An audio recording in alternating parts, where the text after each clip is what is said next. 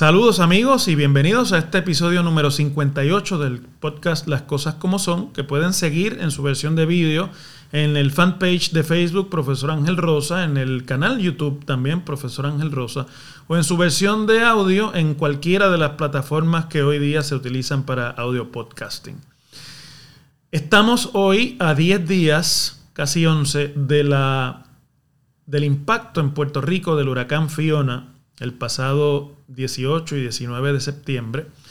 y que pasara a impactar a la zona suroeste de Puerto Rico como un huracán de categoría 1, mientras que el resto de la isla, la zona noreste de, la isla, eh, dejó eh, secuelas de una tormenta tropical con lluvia intensa por la lentitud eh, con la que se trasladó por encima del territorio de esta isla. Luego de pasar de Puerto Rico, pues impactó a la República Dominicana e inclusive llegó eh, temprano en, esta, en el fin de semana pasado a las costas del Canadá, donde por primera vez vieron un huracán eh, en sus costas azotando eh, de esa magnitud. Así que no estamos hablando de cualquier tipo de evento. Mientras yo hablo con ustedes, está haciendo también un impacto catastrófico mayor en la península de la Florida, luego de asolar la parte oeste de la isla de Cuba, el poderoso, mucho más fuerte que Fiona, huracán Ian, que está eh, impactando la zona de Fort Myers, de Tampa Bay y toda la costa oeste de la península de la Florida en los Estados Unidos. Hacia allá van también nuestros pensamientos porque la Florida es uno de los estados de la Unión Americana que mayor eh, población de puertorriqueños concentra junto con el estado de Nueva York eh, y el estado de Texas en tiempos más recientes. En Puerto Rico la discusión ha sido durante todos estos días, 11 ya,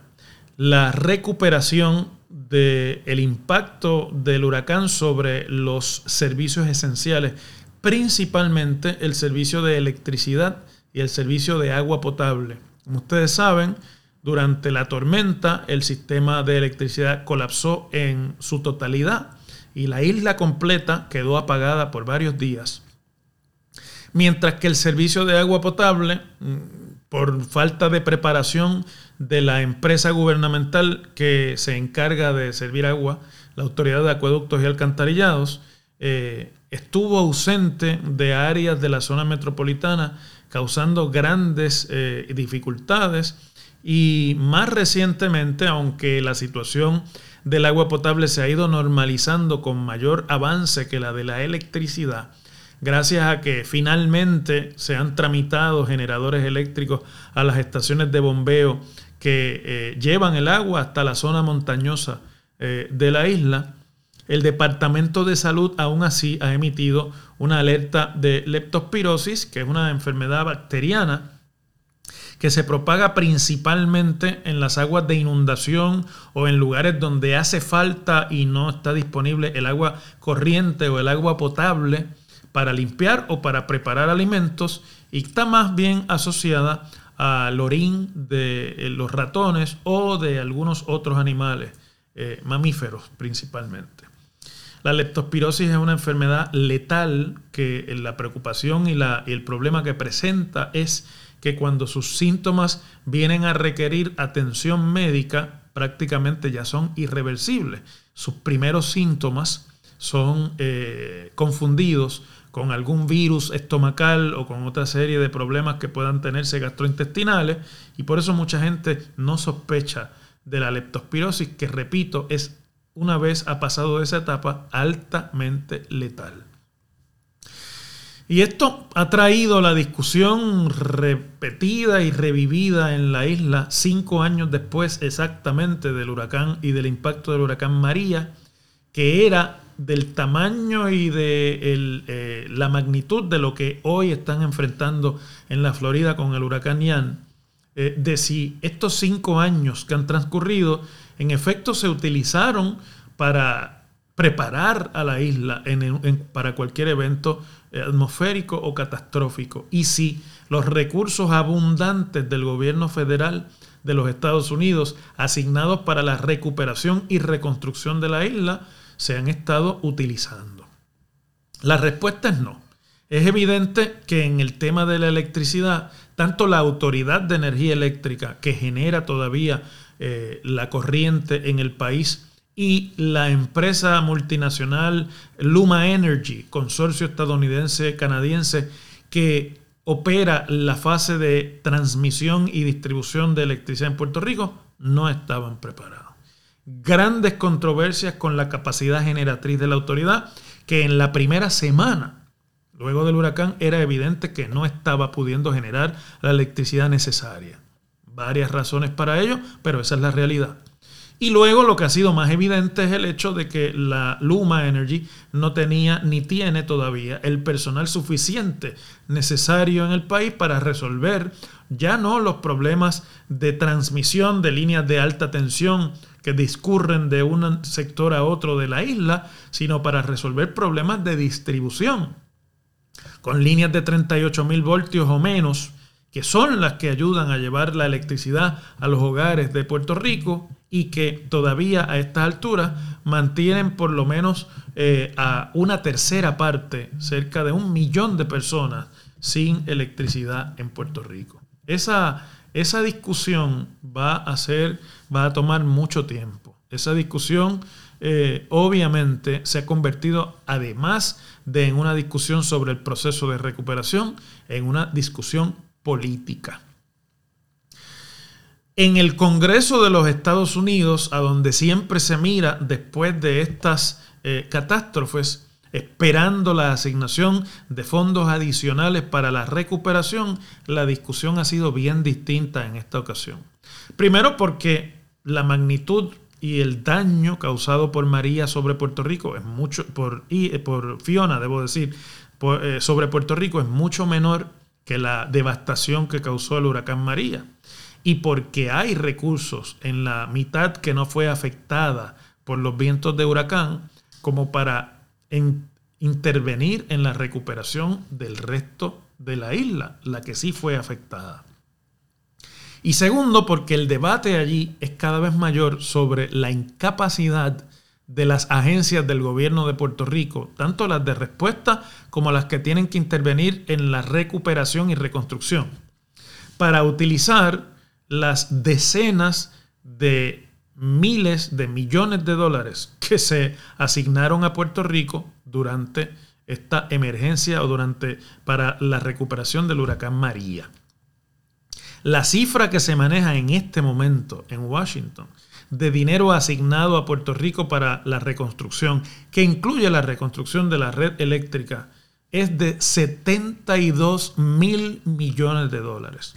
de los cuales se han gastado una cantidad ínfima y sobre los cuales no se ve en cinco años el adelanto en proyectos y en obras de mitigación y de reconstrucción que serían necesarias para que un impacto como el de Fiona no causara los daños que ha causado. Ante eso, yo creo que ya es evidente que el Congreso de los Estados Unidos tiene una renuencia de seguir asignando dinero a un gobierno que se muestra incapaz de gastarlos y de encaminarlos hacia proyectos que permitan la corrección de graves problemas de infraestructura y de planificación que la isla ha tenido y que esa reconstrucción presenta una oportunidad para resolver. Y además porque ha llegado a discutirse allí si lo que hay que hacer en este momento es quitarle el control de el proceso de reconstrucción al gobierno central de Puerto Rico que no lo ha podido encaminar en cinco años media década, es más que suficiente tiempo para encaminar, cuando menos, la planificación de la mayor parte de esos proyectos que son necesarios en el país, y eso no ha ocurrido. Allí en Washington se manejan dos eh, temas principales en este momento. Un congresista de California, demócrata, de nombre Ro estuvo proponiendo que se envíe un militar a Puerto Rico para las labores de recuperación. Eso es distinto a la, reconstrucción y a la mitigación. Eso es lo que ocurre normalmente cuando hay una catástrofe de grandes proporciones, como la que ocurrió en Katrina, en los Estados Unidos, en, la ciudad de Luisiana, o como ocurrió aquí en Puerto Rico, luego del impacto del huracán María. Se nombró un coordinador militar con poderes extraordinarios,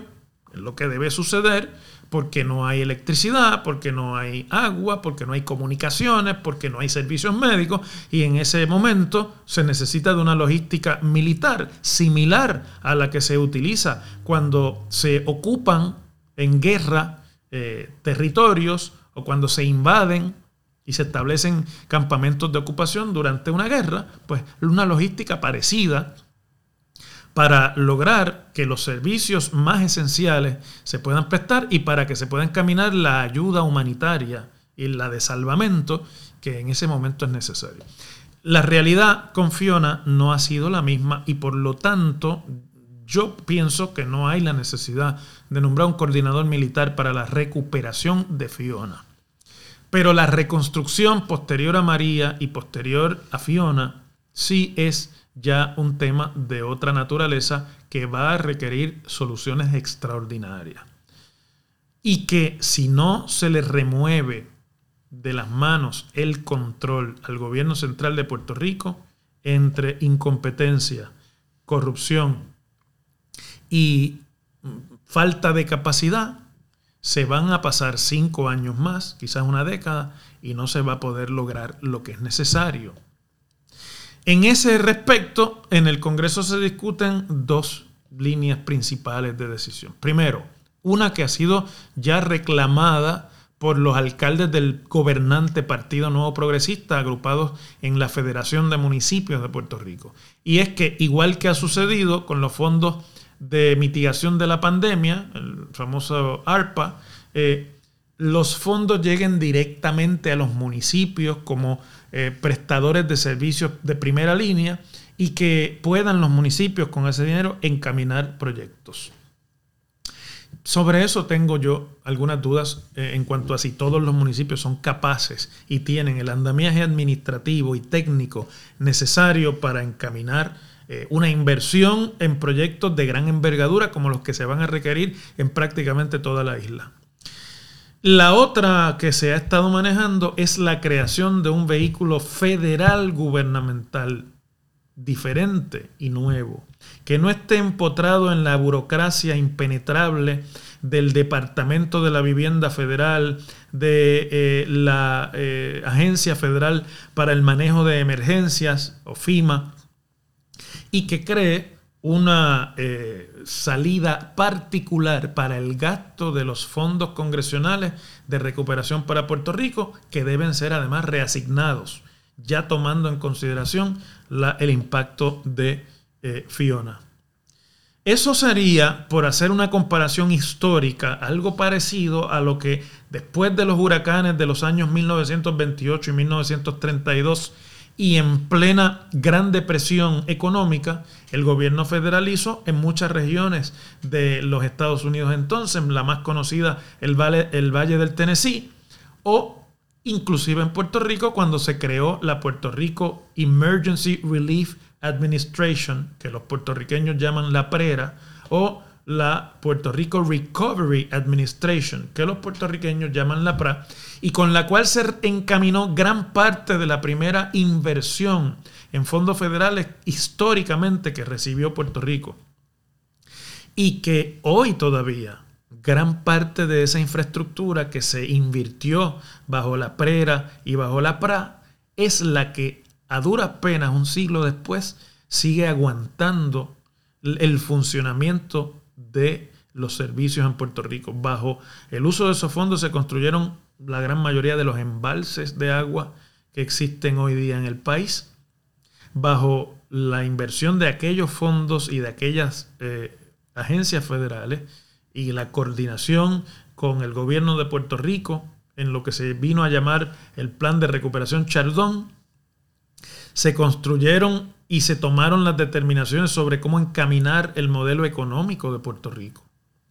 se construyeron carreteras, se construyeron puentes, se construyeron vías de acceso que entonces eran necesarias para que Puerto Rico pudiera salir de la depresión y de la devastación del huracán San Felipe y del huracán San Ciprián. Algo como eso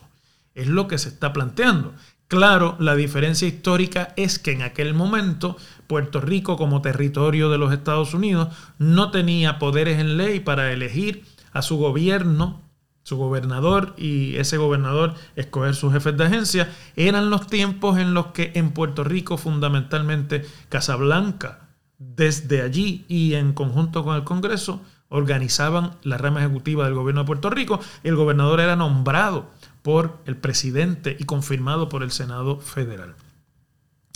Desde allá para acá ha cambiado mucho y se había ganado mucho en capacidad de autogobierno. Esa capacidad ante la incompetencia, la falta de preparación eh, del gobierno para encaminar los proyectos y para responder a nuevas emergencias que ha quedado manifiesta. Lo de Fiona está en tela de juicio y es la razón principal por la cual en Washington prácticamente todo el mundo duda, aunque nadie se atreva a decirlo públicamente, eh, en la capacidad de Puerto Rico para su reconstrucción. Así que ese es el otro aspecto que se está planteando allí y yo creo, en mi opinión, que es el más seguro. Si eso ocurre, se podrá encaminar a la reconstrucción. Si por razones políticas o por las que sea, el gobierno federal y el Congreso no quieren dar ese paso, pues entonces va a tener que enfrentarse la incapacidad de Puerto Rico por la próxima década para reconstruirse y para que la realidad de la isla cambie lo suficiente como para que un impacto de huracán, tormenta, terremoto o lo que sea no cause la desolación y la pérdida inmediata de servicios esenciales como ocurre en este momento en el país. Y es francamente desolador el hecho de que, asediado por su propia incapacidad y por la proyección de pusilanimidad que ha dado el propio gobernador Pedro Pierluisi eh, ante los procesos para encaminar la recuperación eh, luego del huracán Fiona, el gobierno de Puerto Rico en un afán eh, publicitario y de relaciones públicas que no tiene realmente anclaje en la realidad, ha recurrido a argumentos tan absurdos como, por ejemplo, comparar la devastación que el huracán Nian de categoría 3 ha causado sobre la isla de Cuba y la realidad de que el sistema eléctrico cubano colapsó con el impacto de Fiona, de, perdón, de Ian. Usted puede ahí leer por, en el entre líneas muchos mensajes, ¿no? Cuba y Puerto Rico han sido las dos antípodas de la intervención imperialista moderna en el Caribe. Puerto Rico como territorio de los Estados Unidos y Cuba como protectorado socialista de la desaparecida Unión Soviética. Y lo curioso es que en el medio de Cuba y Puerto Rico, en la isla de la Española, está la República Dominicana, que luego de una prolongada dictadura de, la, de, Rafael Trujillo y un autoritarismo democrático prolongado también bajo el presidente Balaguer y otros, ha logrado una serie de decisiones estratégicas como sociedad que le han permitido, por ejemplo, que luego del impacto de Fiona allí, la recuperación de la electricidad haya sido prácticamente el doble de rápida, más allá de las diferencias del número de abonados o de personas dependiendo del sistema, los servicios se recuperaron más rápido que en Puerto Rico. Y Cuba y Puerto Rico, que son el símbolo de lo que fue la Guerra Fría, ambas han quedado atrapadas en el tiempo sin la inversión necesaria de infraestructura y ante el azote de en la mitad de Puerto Rico de un huracán y en la otra mitad de una tormenta tropical. Y en Cuba, en la porción oeste, la provincia de Pinal del Río principalmente, de un huracán categoría 3, el sistema eléctrico completo de la isla ha colapsado, incluyendo las provincias como por ejemplo del oriente, que no sufrieron ningún daño ni ningún impacto huracanado. es mucho lo que hay que reflexionar sobre lo que ha sido la historia de estas dos islas caribeñas y cómo el imperialismo y la competencia de ese imperialismo las ha eh, atrapado en una cápsula y no les ha permitido realmente desplegar sus, capacidades y las ha sumido en una eh, espiral de deterioro eh, incuestionable. Pero que el gobierno de Puerto Rico haya tenido que recurrir a la comparación con Cuba, a la comparación con una isla con la que la inmensa mayoría de los puertorriqueños piensan que está en el atraso del comunismo, en el impacto de las ideologías eh, asociadas al socialismo, para poder justificar la incapacidad de Puerto Rico de reaccionar y de responder adecuadamente y de proveer servicios esenciales a más de una semana del huracán, es realmente risible y es hasta cierto punto eh, bastante elocuente en dejarnos ver cuán deteriorada está la capacidad del gobierno para comunicarse con su población y para decirle la verdad. ¿Qué es lo que ha faltado en todo este proceso de recuperación? El afán político partidista de proyectar las realidades que no existen y de reclamar logros que la población no siente. Mientras yo hablo con ustedes, prácticamente la zona suroeste de este país permanece a oscuras y el servicio de agua potable es intermitente y los servicios de salud están todavía dificultados porque quedan todavía en Puerto Rico casi una decena de hospitales que no tienen servicio de electricidad y que dependen de generadores de, eh, eléctricos para poder funcionar. En medio de lo cual además se añade una crisis, uno no sabe si creada por la falta de abasto o por la falta de logística adecuada para responder a emergencias, que ha impedido el acceso a gasoil o a diésel en Puerto Rico, que es el combustible principal de estos generadores de electricidad tan necesarios en la zona más impactada por el huracán.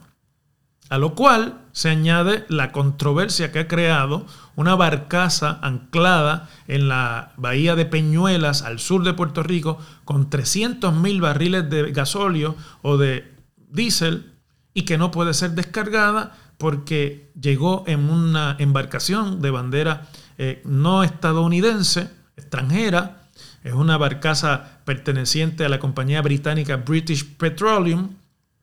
y por lo tanto está en violación de las leyes de cabotaje de los Estados Unidos que no permiten el desembarco de productos en Puerto Rico que han venido de un puerto estadounidense, en este caso esta barcaza salió del puerto de Texas a, un, a otro puerto estadounidense, en este caso sería el de Peñuelas, en bandera que no sea estadounidense. Y llevamos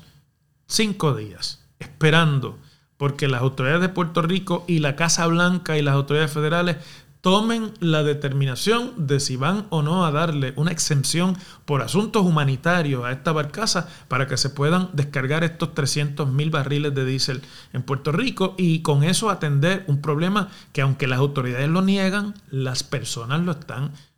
viviendo, que es la falta de combustible suficiente para sobrevivir mientras los servicios esenciales, especialmente el de la electricidad, llega y del cual dependen además en algunos casos, por ser sistemas de bombeo, el servicio de agua potable. Esta es una realidad que no se puede esconder y que de la única forma que usted lo puede intentar racionalizar es haciendo la comparación absurda que desde los portavoces de eh, políticos, redes sociales, en medios de comunicación eh, del gobierno o del partido de gobierno hacen eh, con la emergencia incomparable que ha ocurrido en Cuba. No quería decir que el sistema cubano funcione mejor. De hecho,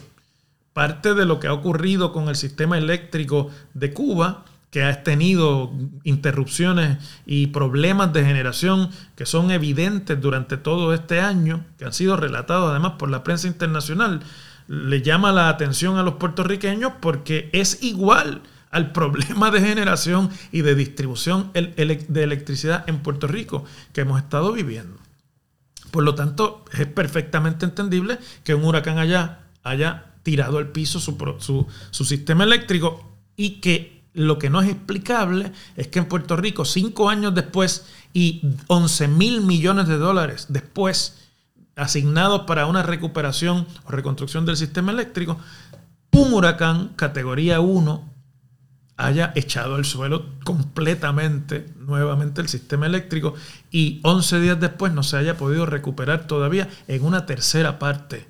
de sus abonados. Por lo cual me parece que esto plantea decisiones más profundas que el pueblo de Puerto Rico tendrá que tomar, algunas de las cuales son políticas. Pero antes de concluir, me voy a referir a un incidente que yo creo que también nos debe eh, derivar varias conclusiones políticas. El martes 27 de septiembre, en la tarde, el gobierno trató de llevar a cabo, o mejor dicho, llevó a cabo una conferencia de prensa para darle un cariz positivo, pensaban ellos, al informe de la recuperación. Allí, obviamente, el problema que francamente están teniendo todas las autoridades gubernamentales en Puerto Rico es que no tienen credibilidad. La gente no sabe a quién creerles. Se ha creado un vacío de poder. El, último capítulo del cual es evidente cuando ocurre una confrontación entre el gobierno central y gobiernos municipales, especialmente los más afectados por el huracán, eh, porque eh, ante la lentitud de la compañía privada que maneja la electricidad en Puerto Rico, de llevar brigadas y restablecer el servicio en esa zona, muchos alcaldes han decidido por su cuenta contratar brigadas eh, contratar eh, electricistas, peritos electricistas retirados de la antigua compañía estatal de electricidad para levantar las líneas y el servicio allí. Y entonces a esto se ha opuesto el gobierno central y se opone Luma Energy creando una discusión sobre la seguridad, sobre si esto es aconsejable o no, que en este momento es secundario tanto para los ciudadanos de esos municipios como para sus alcaldes que ante la respuesta pusilánime del gobierno central se miran en ese espejo, siendo criaturas políticas como son todos, y dicen, yo ahí no voy a repetir esta historia frente a mis ciudadanos y teniendo yo la necesidad más cerca de lo que la tiene el gobernador, el gobierno central o la legislatura. Y por lo tanto han decidido tomar el problema en sus manos, como decimos en Puerto Rico, salga el tiro por donde salga, pero no perecer pusilánimemente y proyectarse como Nerones modernos, Nerones de nuestro tiempo que tocan la lira mientras arden sus municipios. Esa es la controversia más álgida que en realidad lo que refleja es el vacío de poder que la respuesta inadecuada del gobierno central y la incapacidad de gastar adecuadamente los fondos de, reconstrucción ha creado en el país. Y en esta conferencia de prensa del martes 27 de septiembre, el gobierno trató de llevar el mensaje de que ya están adelantados en ese eh, proceso de restablecer la electricidad y por lo tanto que no es necesaria la intervención de otros actores que ciertamente no están preparados para la provisión de estas obras, excepto que la desesperación los lleva a tomar acción aunque no tengan los recursos. Y en esa conferencia de prensa, la única cosa que quedó clara es que el proceso de privatización de la energía eléctrica en Puerto Rico es irreversible. A pesar de que evidentemente no estaba preparada para eh, la tormenta tropical o para una tormenta tropical y de que no tiene el personal suficiente para responder a las múltiples averías en el tendido eléctrico, lo que queda claro es que Luma Energy es intocable. Esto lo estoy discutiendo con ustedes porque me parece que muchas personas, no solamente ex empleados de la Autoridad de Energía Eléctrica, miembros del sindicato de la UTIER que los agrupaba, sino otros en, el, en la comunidad, albergaban la esperanza de que la respuesta a Fiona fuera el Waterloo de la privatizadora de energía. Y por eso durante esta respuesta inexplicablemente se ha eh, escalado la lucha un poco soslayada que había entre la autoridad que todavía genera electricidad y la compañía que la reparte, eh, de si el problema era uno de generación o un problema de distribución. Eh, pienso que pensaron que los que defendían el asunto de que la autoridad es más eficiente, que eso, la evidencia hablaría por sí sola, como en efecto han hablado en contra de Luma Energy, y que eso sería suficiente para eh, retirarle eh, la confianza y el contrato a este consorcio extranjero. Pero se equivocaron porque la suerte está echada y la decisión del gobierno central es terminar lo antes posible la privatización. Por eso no debe sorprendernos, me parece a mí, que antes de que culmine el año 2022, el gobierno anuncie la nueva compañía privada que será cargo también de la generación, reduciendo la Autoridad de Energía Eléctrica a un mero holding company que administrará activos intangibles de una corporación pública. Para mí fue elocuente que había un cierto grado de incomprensión y de frustración eh, en el director ejecutivo de la Autoridad de Energía Eléctrica, José Colón, mientras hablaba al lado del gobernador y mientras Luma Energy le echaba la culpa de la mitad del problema y el gobernador no decía absolutamente nada. Eso es porque ya esa decisión está tomada y en esa pelea la Autoridad de Energía Eléctrica y su director ejecutivo han perdido la batalla. La privatización se va a consumar y ese será el camino subsiguiente. Lo único que resta ahora por saber es cuán eficiente y celeramente los fondos de reconstrucción se van a poder asignar para esa eh, privatización y se van a poder utilizar dentro de ese nuevo modelo privado. Por lo demás, la suerte está echada. Les agradezco como siempre el que hayan prestado atención a este podcast y espero que haber podido arrojar tanto luz a toda la discusión alrededor de ya lo que son ya más de 10 días después de, de recuperación al huracán Fiona. Y les espero nuevamente en un próximo episodio de Las Cosas como Son.